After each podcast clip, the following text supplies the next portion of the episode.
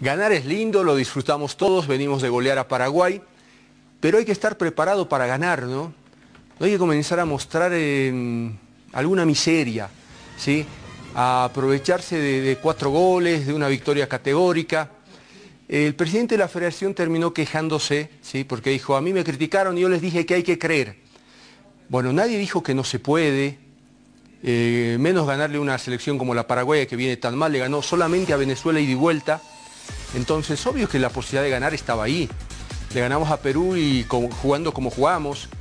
Entonces, eh, pero eso en tono de queja y, yo les dije, esa declaración se la quisiera escuchar cuando Bolivia clasifica al Mundial. Y que yo les dije que se podía, no de ganar un partido. Entonces me parece que ahí hay una confusión y a veces sí ganar marea.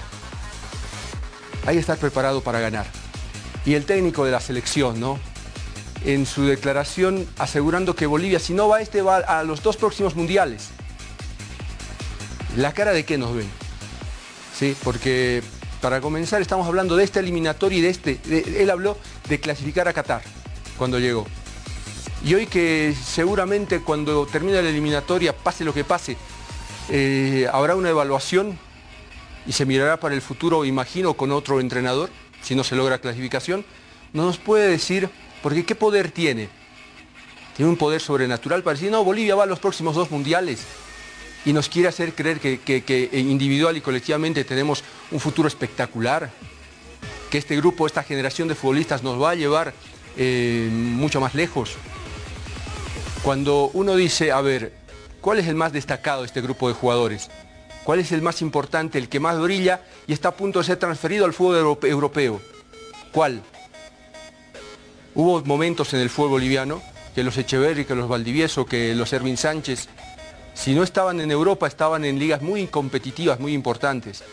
Entonces, hay que estar preparados para, para, ganar y ser cautelosos, ser humilde, ser serio.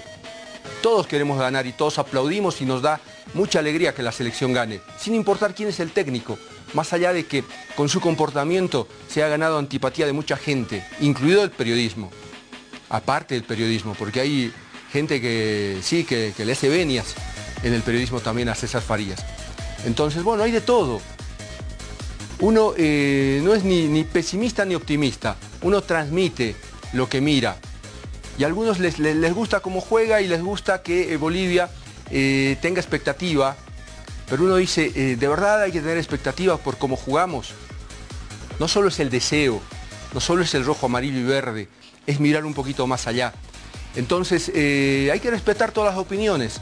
Está bien, si uno dice, eh, no seas tan pesimista, tarifa, porque la selección puede, bueno, crean, los que creen que eso puede suceder, crean. Pero permítanos a quienes creemos que nos falta, porque nosotros también queremos que vaya, pero no, nos, eh, no digerimos la pastillita tan fácilmente de que, ah, si no vamos a esta, vamos a los próximos dos mundiales. ¿Qué poder pues, eh, sobrenatural tiene Farías para anticipar que Bolivia va a ir seguro a los próximos dos mundiales? Entonces ahí no estamos de acuerdo.